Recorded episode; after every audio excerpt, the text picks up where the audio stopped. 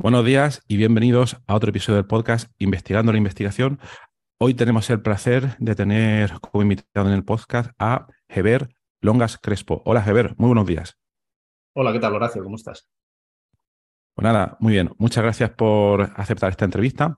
Eh, pienso que Heber nos va a contar hoy unas cosas bastante interesantes, pero eh, primero vamos a introducir un poco a Heber. Heber, ¿nos podías contar un poco eh, qué estudios desarrollaste y qué hiciste después de esos estudios para situarnos un poco en este episodio. Mm. Bueno, yo soy... Hola a todos, eh, gracias por traerme aquí, Horacio, y hola a todos los que estéis escuchando. Yo soy infografista científico, yo explico temas de ciencia, investigaciones con, con esquemas, diagramas, infografías, ilustraciones. ¿no? Entonces, cómo he llegado hasta aquí es un poco lo raro, ¿no? de ahí viene pues el, entender mi trayectoria tiene su sentido. Yo de pequeño siempre andaba dibujando, me apasionaba el dibujo, ibas a todas partes con papeles y boli en una carpeta, no me podía ir de vacaciones sin eso y estaba todo el tiempo dibujando. Lo que pasa es que luego a la hora de a la hora de estudiar una carrera no me dio por bellas artes, ni por diseño, ni por dibujo, sino que me, metí, me, metí, a biología, porque también me ha gustado siempre pues, la ciencia, los animales, las plantas y tal. Entonces estudié biología y, bioquímica. Es como que a la hora de estudiar, pues dejé un poco lo del dibujo como algo aparte, ¿no? Como decir, bueno, pues eso es una afición mía. Pero en la carrera descubrí que, bueno, pues el saber dibujar no era algo que, que no valiera para nada, que también tenía sus aplicaciones. Yo utilicé mis dibujos, esquemas y así, tanto en los apuntes como en exámenes, como en trabajos o en presentaciones de clase que hacíamos y, bueno, pues a mucha gente le, le, gustaba. Y por otra parte también descubrí que hay libros que lo hacen de una manera más profesional de como lo hacía yo en aquel entonces, pues yo que sé, como el Albers de bioquímica, el de biología molecular de la célula, el Albers, o estos libros que tienen muchas figuras, o el Leninger, ¿no? Que tienen muchas ilustraciones y figuras. Y sí, tiene, al final hay una conexión entre el dibujo y la ciencia, porque casi todo lo que hemos aprendido en, a nivel científico lo hemos visto. No, no, hemos visto una célula, no hemos visto una mitosis, no hemos visto el ADN, pero hemos visto representaciones visuales, ilustraciones, figuras de, esas, de esos temas, ¿no? Y, y, es así como hemos aprendido. Digo, bueno, pues esto sí que tiene, tiene, que haber algo aquí, ¿no? Tiene que haber una manera de dedicarse a eso. Y, y por eso, pues, eh, en mis últimos años de, carrera, lo que hice fue apuntarme a varias asignaturas de periodismo, de diseño, de infografía y así. O sea, perdona, al mismo tiempo, al mismo tiempo que estabas haciendo la carrera de bioquímica, porque te diste cuenta que te gustaba, te, apuntaste en paralelo a asignaturas de, periodismo. Eso es, sí, sí. Me costó un poco porque por aquel entonces no se podía, no se podía hacer. Claro. Pero me vieron tan empeñado y yo decía, es que, es que estas asignaturas de infografías que a lo mejor es lo que más marca mi carrera de todas las asignaturas que he hecho sin ningún desprecio a, todo lo que he aprendido, pero es que de verdad que me interesan un montón. Y era verdad, realmente sí que han marcado mi, mi carrera. Y, y, bueno, pues en ese último año hice también algún curso de informática para aprender programas que podía necesitar y de los que yo no manejaba nada. Y, terminé haciendo unas prácticas en el, en el país, porque es que la infografía es explicar cosas mediante ilustraciones, esquemas, diagramas, donde se ha desarrollado es en prensa.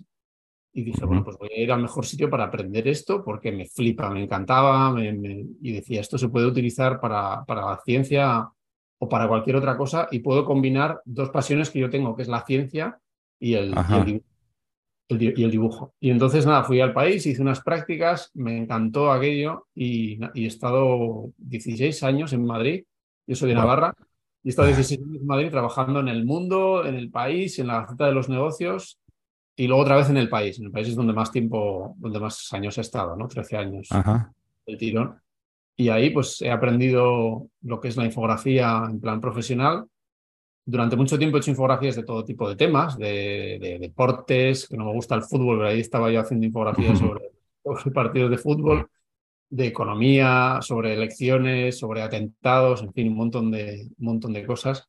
Pero siempre intentaba hacer infografías de ciencia, ¿no? Siempre que había un tema, un Nobel, una investigación, una pandemia, el lince que estaba a punto de extinguirse, siempre intentaba hacer, eh, proponía infografías sobre esos temas.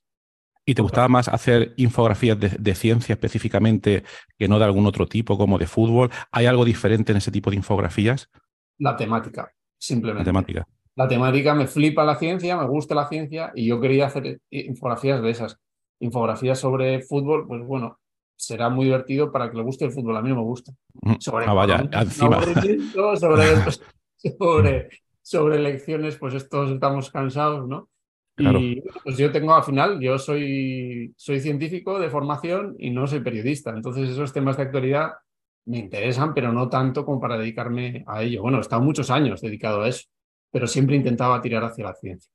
Y la verdad es que en el periódico lo agradecían mucho porque ellos, pues los otros compañeros que tenían infografía me decían, tú dale a esos temas porque nosotros no entendemos nada, no sabemos cómo explicarlo. Entonces el hecho de tener esa formación científica a mí me posicionaba como, pues como más valioso, porque yo entendía lo que... Exactamente. lo que estaban contando.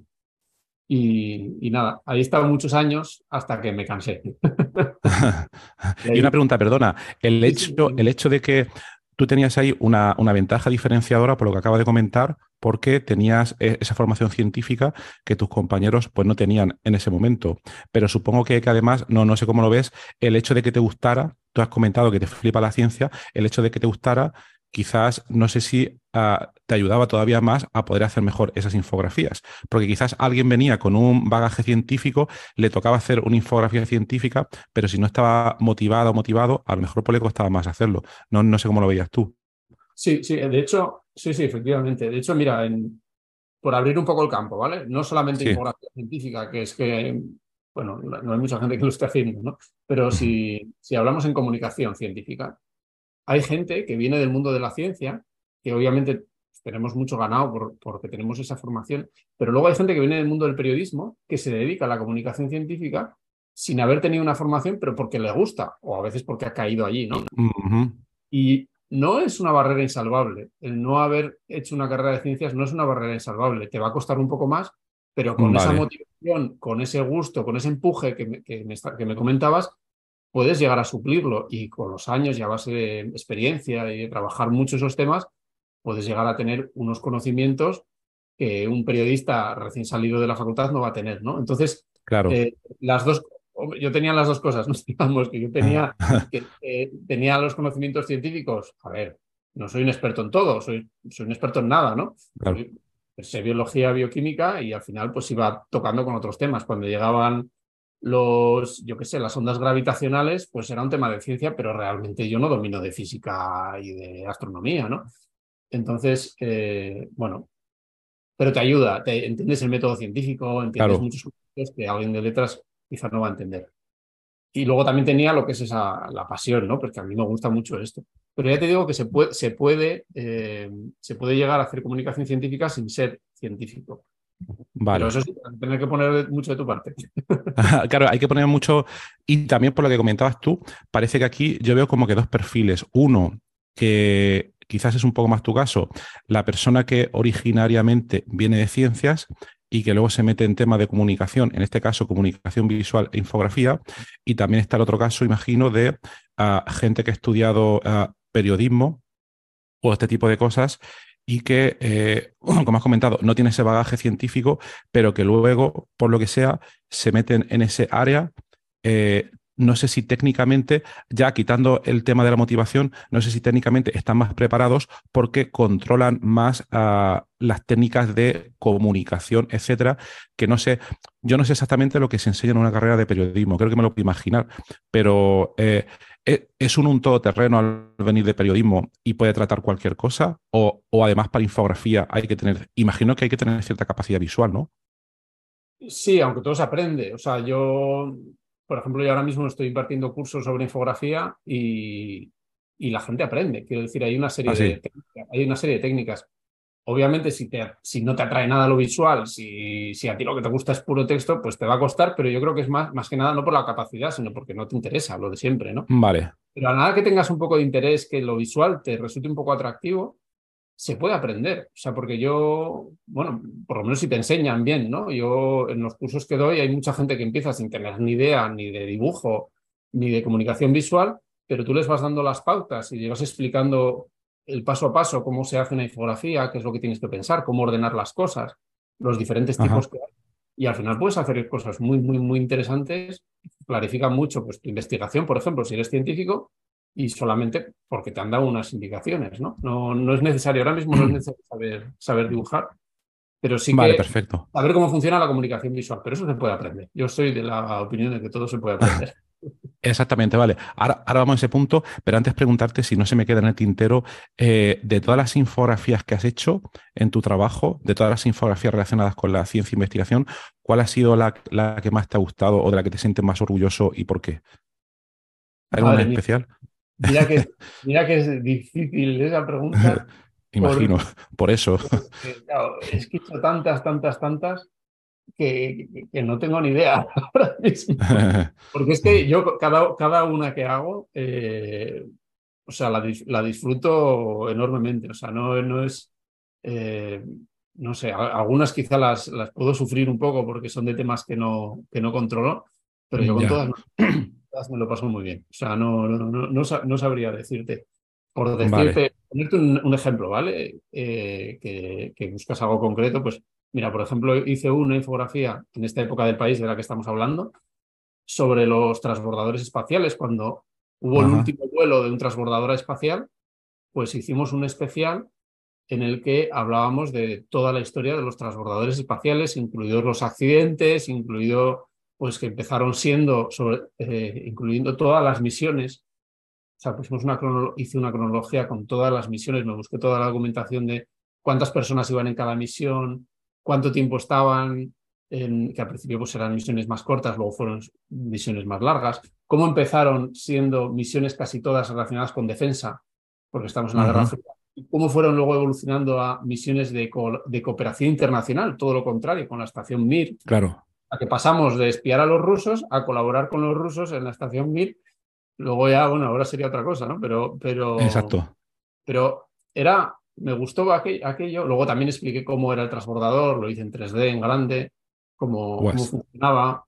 Y me gustó aquello porque era una especie de historia de la ciencia, ¿no? De la ciencia espacial, eh, muy visual y en la que se veían pues muchas muchas cosas. También se veían, por ejemplo, como había muchas misiones y de repente pues hubo hay un accidente y un accidente de un transbordador, el Challenger o el que, sea, ¿no? Y, entonces hay varios años en los que no hay misiones, obviamente, hasta que, hasta que bueno, claro.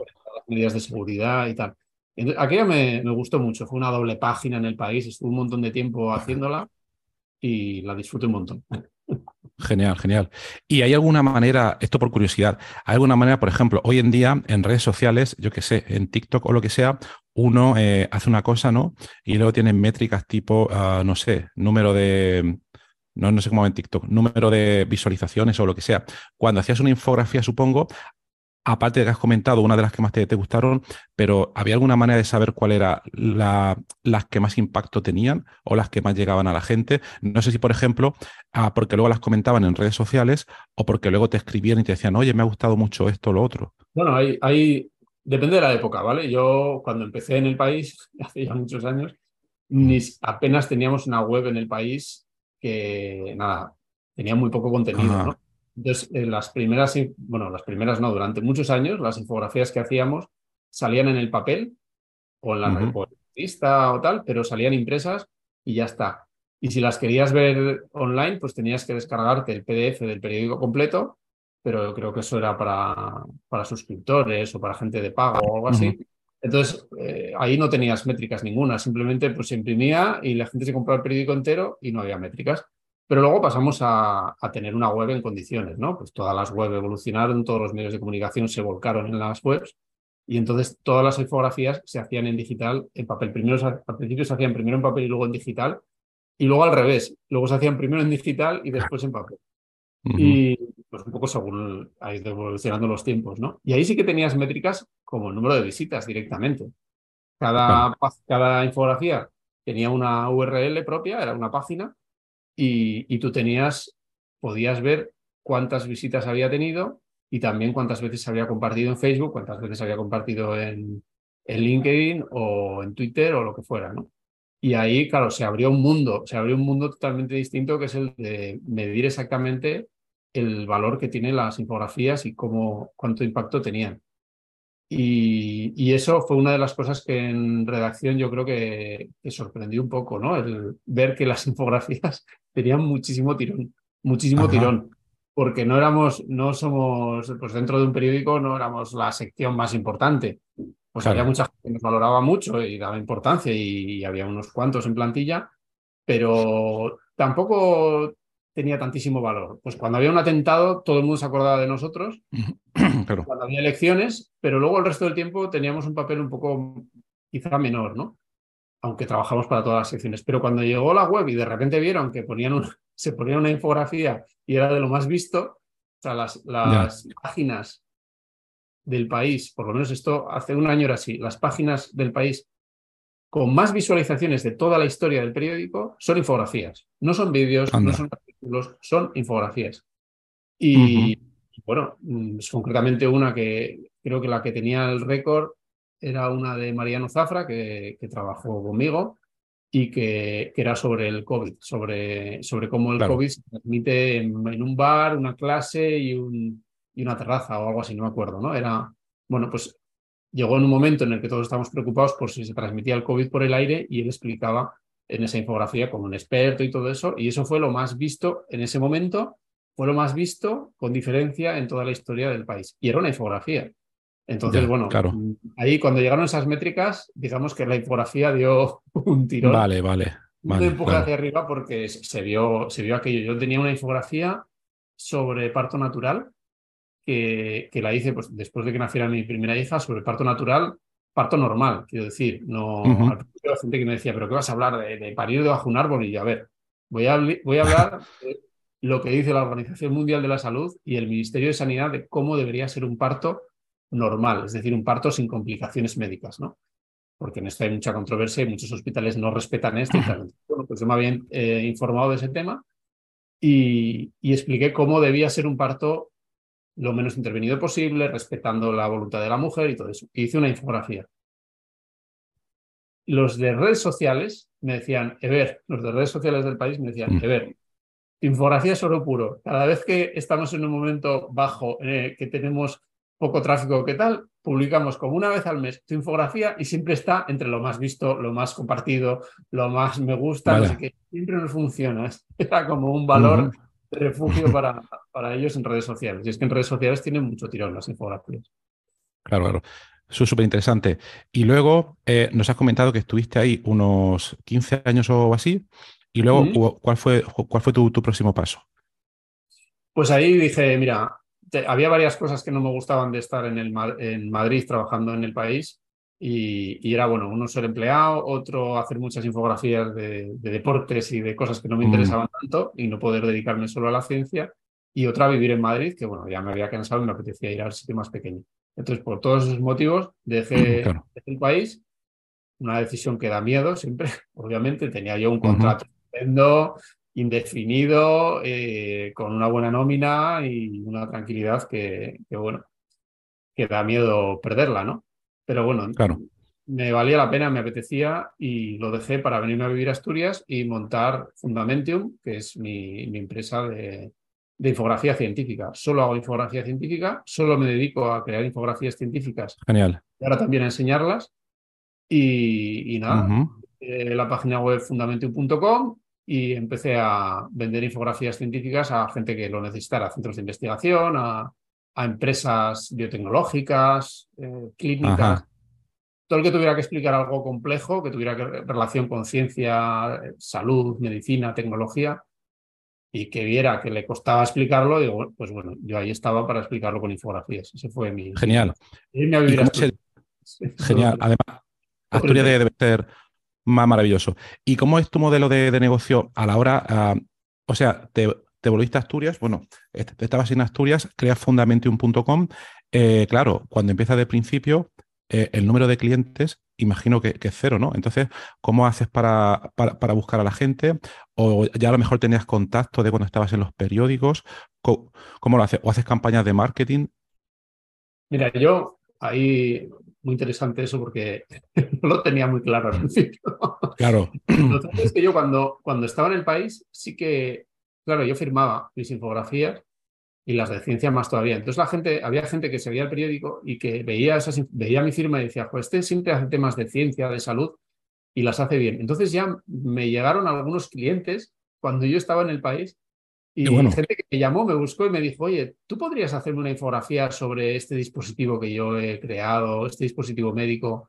O la Clínica Universidad de Navarra, por ejemplo, que son muy referentes eh, nacionales, incluso mundiales en tema de oncología, me, me llamaron y, estuve y colaboré con ellos durante mucho tiempo y haciendo muchas infografías, ¿no?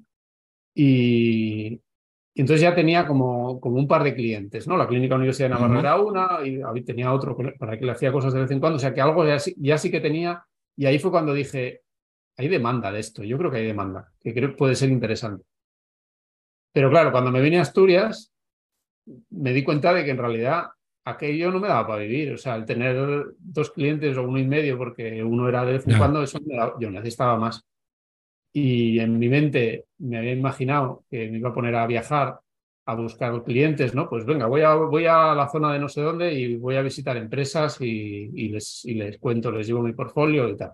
Pero luego me di cuenta que aquello no, no era eficiente y entonces fue cuando empecé a, a aprender sobre marketing digital y sobre marketing online para, bueno, pues para vender desde, para buscar clientes desde casa. Y yo principalmente lo hice por LinkedIn, también con la página web y, bueno, pues fui buscando muchas veces, contactaba directamente en frío con clientes. O sea, les enviaba un email, y oye, he visto que estás en esta empresa, que te, os dedicáis a esto y, y veo que, es, que hacéis algo que es muy complicado de explicar y yo me dedico a explicar a explicarlo con infografías, no sé si os interesa y así conseguí muchos clientes, o sea, un poco muy pico y pala, ¿eh? eh muy pico y pala, ajá, claro. En principio es empujar mucho, luego ya la cosa va pero... Pero esa es la actitud, yo creo, una, actitud emprendedora donde uno se, se, mueve y se busca a la gente y tal, y claro, no, sé si yo en esos contactos que, hacías, supongo que pondrías algunos, ¿cómo se llama? Algo, un poco del portafolio de cosas que tú habías hecho en el país. A lo mejor decías, mira, para el que no te conociera en ese momento, estos son mis trabajos que yo hacía para, para que te hagas una idea, ¿no? Sí, sí que lo hacía, pero mira, en esto ahí aprovecho para decirlo por si alguien eh, se dedica al mundo del diseño. Así, hay un poco de controversia aquí porque hay gente que dice que no, que no tienes que enseñar portfolio, porque porque es verdad que a mí me pasa, ¿no? Yo a veces enseño un portfolio, pongo, yo qué sé, un ejemplo sobre una cámara que te mira el sistema digestivo porque resulta que es un médico de digestivo y te dice, ya, pero es que yo no voy a hacer una infografía sobre una cámara, yo voy a hacer una infografía sobre colonoscopia. Y dices, ya, a ver, a la gente muchas veces le cuesta, ¿no? El, tú muestras un portfolio sobre una cosa que tiene una estética porque va para un cliente, que habla de un tema porque es para ese cliente, y entonces llega otro cliente que quiere hablar de otra cosa y que su estética de su, de su empresa es otra y su planteamiento es otro, y parece como que el, el portfolio más, los ejemplos, más que decirle qué interesante podría ser esto para mi caso, hay gente que lo que piensa es, esto no vale para mí. Entonces, más que el portfolio, no digo que no esté bien ponerlo, pero más que el portfolio es lo más importante, creo que es siempre explicarle cómo le puedes ayudar a esa persona. Dejar, eso es lo más importante. Yo te puedo ayudar a explicar tu ciencia. Yo te puedo ayudar a explicarla yo o, ahora que doy cursos, a enseñarte a que expliques tu ciencia. Tu ciencia es esto, pues bueno, aprovecho para el que, para el que, claro, claro. sea el tema de ciencia, ¿no? Si tú te dedicas a un tema de ciencia muy complejo, ves que no hay manera de explicarlo, ves que tienes que hacer una figura para un artículo científico y que te cuesta mucho explicar lo que, lo que has hecho porque es muy complejo, bueno, pues la infografía te puede ayudar. Eso es lo que yo tengo que transmitir. Entonces, puedes darme una infografía y te la hago yo, o puedes apuntarte a uno de mis cursos y aprender. Eso es lo que. Fíjate, esto que te he contado, que es nada, ha sido cuatro frases, es mucho más importante que mostrarte un portfolio que te deslumbre, que te encante, que tal, porque en realidad el portfolio no es más que cosas bonitas, pero si no entiendes para qué se han hecho esas cosas bonitas, no puedes pensar que te pueden ayudar a ti. Entonces, lo importante es explicarle al cliente en qué le puedes ayudar y cómo le puedes ayudar a resolver un problema. En mi caso, yo resuelvo un problema que no es estético, yo resuelvo un problema de comunicación. La gente tiene investigaciones o investigaciones brutales, brutales, que son acojonantes, que puede mejorar la vida de un paciente, que pueden eh, ser, un, bueno, ser un paso adelante en su especialidad, lo que acaban de descubrir. en fin, que pueden ayudar a ser más, más productivos, más sostenibles, lo que sea, ¿no? Tienen, la gente tiene eh, eso, innovaciones espectaculares, pero que como nadie las entiende... Y se quedan, claro. Se quedan un poco ahí, no, no alcanzan, o por lo menos no alcanzan el desarrollo, el crecimiento que deberían alcanzar, o lo alcanzan mucho más despacio por esa barrera de comunicación. Y eso es lo que yo resuelvo. Entonces, claro. bueno, consejo a quien emprenda, más que enseñar lo que haces, tienes que transmitir y comunicar transmitir. cómo ayudas. Perfecto, perfecto. Luego, para quien le interese ver la web de Ever, voy a poner en la nota del programa tanto su página web, fundamentium.com, y también abro una serie de enlaces para quien quiera apuntarse a esos cursos que a mí me parecen súper, súper interesantes. Sí, bueno, además, eh, si, si, entráis en fundamentium.com os podéis apuntar a, a, mi newsletter y he preparado una cosa para quien venga de, parte de Horacio, o sea que si, si os suscribís en fundamentum.com. Cuando os llegue un email me decís, oye, vengo de parte de Horacio y tengo una, una, una guía, una, una sorpresa que no, que no doy a todo el mundo que os puede interesar. son herramientas online para, para comunicar la ciencia de manera visual. Así que nada, si alguien se apunta, me decís que venís de parte de Horacio y, y os la paso directamente. Perfecto, perfecto. ¿Y qué más? Entonces, ahora mismo en todos estos cursos, ¿cómo es el, cómo es el mecanismo? ¿Los cursos los haces tú en directo o son cursos de un material que el alumno que se apunta a los cursos puede seguir a su ritmo? ¿Cómo es un poco esa dinámica?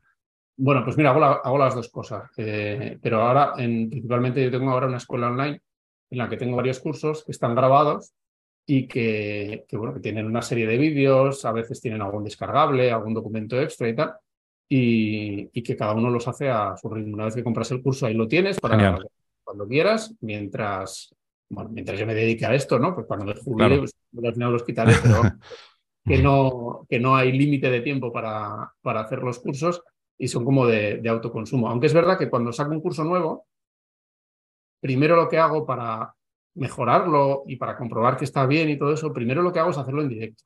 Entonces, eh, la primera edición a los alumnos que se apunten a esa primera edición y lo hago así por Zoom y yo cuento el contenido en varias sesiones en directo para que la gente pues vaya, vaya escuchando, me haga preguntas, yo vea si tengo que mejorar algo y todo esto. Entonces esa primera edición es una edición en directo a eso, y luego grabo con todo lo que he aprendido al hacerlo en directo con los alumnos, grabo el curso en vídeo ya mejorado, ¿no? Ya viendo pues en qué fallaba, qué cosas me había enrollado demasiado, qué cosas tenía que reforzar, pues bueno, ya con ese aprendizaje que he tenido en directo, yo hacía el curso, hago el curso grabado, a esa primera edición les doy acceso también al curso grabado y luego pues a partir de ahí ese curso ya es eh, grabado. Y suelen tener soporte también, o sea que si alguien tiene dudas, eso también es muy, muy útil. ¿no? Claro, claro, Si tiene dudas, me puede preguntar, oye, no entiendo esto, tal.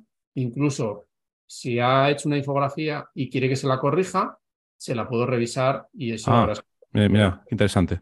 Pues lo que yo vea, que llevo un montón de años en esto, pues, pues muchas veces hay problemas y tal, y no sabe cómo resolverlos, pues bueno, yo les puedo ayudar con cierta facilidad. ¿no? Pues me parece una metodología brutal ahora mismo.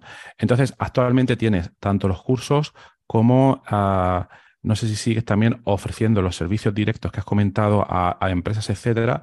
Entonces, sin preguntarte por números eh, concretos, ¿qué piensas que te produce ahora mismo más, retorno? ¿Los cursos o, ese trabajo que tú ofreces a, entidades? Pues ahora mismo anda mitad y mitad, más o menos. depende, el año pasado fue mitad y mitad, eh, porque. Pero bueno, este año, este año un poco más la infografía. Es que depende, o sea, va, va variando. Claro. Pero bueno, las dos son patas importantes de mi negocio y yo siempre he buscado que mi negocio sea estable, ¿no? Digamos, que sea sólido. Claro. Eh, que sea antifrágil, como, como se suele decir.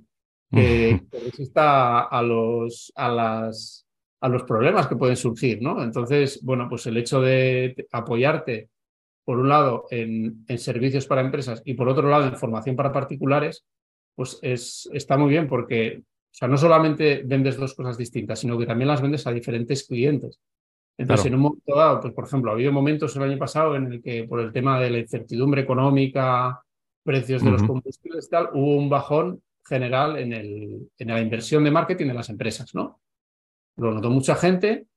Bueno, pues yo qué es lo que hice, como tengo una parte que es el servicio de infografía eh, que puede depender más de eso, esa parte puede bajar, pero yo lo que hago es vender más cursos y ya está. Quiero decir, vale, dedico un poco más a los cursos y eso baja, que tampoco no mucho, ¿eh? pero, pero hubo una época en la que sí que se notaba eso, pero bueno, yo decía, no, no hay problema, porque yo tengo esta otra pata. Entonces, el tener un negocio, dentro de que es especializado, o sea, mi negocio es especializado, mi negocio es infografía científica, pero dentro de eso, todo lo diverso que pueda ser. Es decir, formación y servicios. Y bueno, pues si se alguna otra cosa, pues ya la haré también, ¿no? Eso, eso creo, que, viene bien, porque resistes mejor a los vaivenes del mercado, que siempre va a haber. No vas a saber cuáles van a ser, pero siempre va a haber alguno. Exactamente, exactamente. Es súper interesante. ¿Y todo esto lo, haces tú solo o tienes algún equipo detrás que te ayuda o, cómo lo, lo, llevas? Pues mira, esto está cambiando ahora porque yo hasta hace poco lo hacía todo yo solo. A ver, todo solo no. Siempre tenía una gestora para temas de, de papeles y hacienda. Bueno, claro, sí. porque eso, hay gente que eso lo hace, pero yo no. Digo, mira, lo voy a cagar. Eh, no quiero dedicar mucho tiempo a eso, yo prefiero dedicarme a lo mío. Entonces, una gestora siempre he tenido, ¿no? También desde hace tiempo tengo un asistente virtual que me ayuda para tareas un poco, bueno, pues un poco más repetitivas, de pues, responder algunos mensajes, algún tema de gestión y todo eso. Y, hasta hace poco las infografías las hacía todas yo, todo. Y ahora lo que estoy haciendo es, eh, tengo, hice un proceso de selección de ilustradores científicos, que mm. fue un éxito, se apuntaron 100 personas. Además, exactamente 100, o sea, cerré, daba un plazo para apuntar el formulario y en el momento que cerré había justo 100, lo cual me pareció súper bonito, ¿no? Para el nivel de sacar porcentajes y demás, pues estupendo. Y, y, entonces, nada, pues hice un proceso de selección y me quedé con cinco personas, cuatro o cinco, que los que más me gustaban y mejor lo hacían y más se adaptaban un poco a mi estilo y mi manera de trabajar. ¿eh? Claro. También, eso. Y, y bueno, pues ahora lo que hago es, yo planteo, yo busco los clientes, yo planteo las infografías, yo las estructuro y todo, pero dejo las ilustraciones en modo boceto y ahora estoy empezando eso a, bueno, pues estas son las ilustraciones, este es el boceto, esta es la infografía. Entonces, hablo con un ilustrador y le digo, oye, tú hazme estas ilustraciones, hazmelas con este estilo, con estos colores, o sea que todavía yo controlo mucho el proceso, pero esa parte de ilustración que lleva mucho tiempo, en algunos casos la estoy, la estoy lo que pasa es que no quiero hacerlo totalmente porque me gusta. claro, claro, si te, si, te gusta, claro, se, se pierde ahí un poco, claro, claro. Es el eterno eh, pues, claro. Para momentos en los, como ahora que estoy desbordado de trabajo, pues lo necesito y lo voy a hacer y ya está, ¿no? Y además, pues doy trabajo y yo lo que tengo son colaboradores, les pago lo que me piden, les trato bien y, y nada, y a disfrutar todos, ¿no? pero sí que voy a intentar mantener porque a mí el dibujar me relaja y me gusta mucho. Entonces no quiero, no quiero separarme totalmente de eso. Eh, claro, claro, claro. Ya veremos, según pase el tiempo, no sé si eh, bueno, pues contrataré a alguien para otras cosas, no lo sé. Vamos poco a poco. Poco a poco, poco, exactamente. Ah, luego, bueno, yo comentar siempre todas las entrevistas en este podcast no tienen un guion estructurado, ¿vale? Muchas de las preguntas no estaban preparadas, etcétera. Y aquí me yo había pensado en algunas preguntas que, que hacerte de, de antemano, pero me ha surgido una que me extraña que no me hubiese apuntado y que va en conexión a, a, todo este tema, que es saber qué es lo que piensas, ¿no? De todo el tema de inteligencia artificial generativa y todas estas cosas, ¿no? El Mid Journey, uh, Doll y todas estas historias si lo ves como una amenaza o no, si la vas a utilizar o no, a ver qué te parece. Pues mira, yo ya las he utilizado, pero no a nivel profesional. Es decir, yo he probado con ellas, he cacharreado y he hecho muchas, muchas, bueno, muchas, muchas pruebas para ver hasta dónde, hasta dónde llegan. Ahora mismo, yo no les encuentro aplicación práctica para mi trabajo. Ahora mismo, insisto mucho ahora mismo. en ahora mismo. Pero del mismo modo que ahora mismo yo planteo las infografías y algunas ilustraciones se las pido a colaboradores, no me extrañaría nada que en poco tiempo algunas de las ilustraciones se las pida una inteligencia artificial. O sea, yo creo que hay que, estar al día, hay que, hay que abrazar las nuevas tecnologías, sobre todo cuando llegan y van a arrasar. Y es que va a llegar un momento que es como, bueno, como cuando llegaron los ordenadores y la gente ilustraba a mano en papel y tal, ¿no? Claro. Era una opción luego con el tiempo no es una opción. Yo, por ejemplo, en este proceso de selección de ilustradores he avisado, si ilustras a mano, en papel, en lienzo o algo así, lo respeto, pero no me interesa. Ajá. ¿Por qué? Porque yo sé que si tú haces a mano una ilustración y luego hay que hacer una corrección, tienes que volver a empezar. Tienes que hacerlo otra vez o hacer algún apaño, pero hay cosas que no vas a poder corregir. Tienes que hacerlo de... Y eso no es operativo hoy en día. Porque es que si, si te hacen una corrección a última hora y hay unos plazos y tal, pues vas a tener que hacerlo rápido. Entonces, yo quería ilustradores que ilustraran en digital. Lo que antes era una opción, ahora para mí es obligatorio. Es, ¿Por qué? Porque tiene ventajas que superan con creces a las desventajas. Y además, vale. ilustraciones preciosas que no parecen, o sea, que parecen a mano, que pueden llegar a ser súper artísticas. Entonces, con la inteligencia artificial va a pasar parecido. Ahora mismo puedes usarla o puedes no usarla, pero va a llegar un momento que quien te diga, no, es que tengo que dedicarle dos semanas a la ilustración o una semana a la ilustración, cuando va a llegar otro que te la puede hacer en dos horas porque sabe utilizar la inteligencia artificial, claro, va a llegar un momento que no va a ser opción, a no ser que seas, pues no sé, pues un artista que la gente te compre por tu arte y por, bueno, pues eso también, siempre va a haber hueco para todo. Pero yo creo que hay que estar atento. Lo que sí que estoy de acuerdo con el tema de la inteligencia artificial para generar imágenes es que ahora mismo se ha hecho a lo bruto. Es decir, se han cogido, se han robado ilustraciones de gente que las en ArtStation o que las tenía publicadas, las han cogido sin pedirles permiso, las han utilizado para eso sin pedirles permiso, las utilizan sin mencionarles y sin pagarles. Claro. Pues ahora tú puedes crear ilustraciones del estilo de un ilustrador que te gusta sin que se... Vale, vale, vale. Entonces ahí sí que hay, hay un tema de derechos, de permisos, de copyright, de copywriting, eh, de copyright, perdón, que, que, bueno, que no está resuelto. Y de hecho hay muchas demandas. Hay demandas a empresas de inteligencia artificial por, por este tema. Pero esto no es, es una crítica, es algo que hay que mejorar, pero esto no va a parar la ilustración con inteligencia artificial. Simplemente habrá que hacerlo de una manera más respetuosa y, y, habrá que adaptarse y habrá que dejar de robar lo que hacen otros. Pero, pero esto no lo va a parar. Esto es simplemente un matiz de que las cosas han hecho mal en algunos aspectos y hay que. Pero la inteligencia artificial, vamos, va a estar ahí. Totalmente. Y estoy seguro que yo trabajaré con ella. Totalmente. Muy bien. Pues toma todo en nota. Yo estoy totalmente de acuerdo en ese aspecto. Y me queda la, última pregunta. Eh, supongo que eh, ahora mismo tu mercado principal es hispanohablante o también tienes un mercado en inglés para poder llegar a más gente.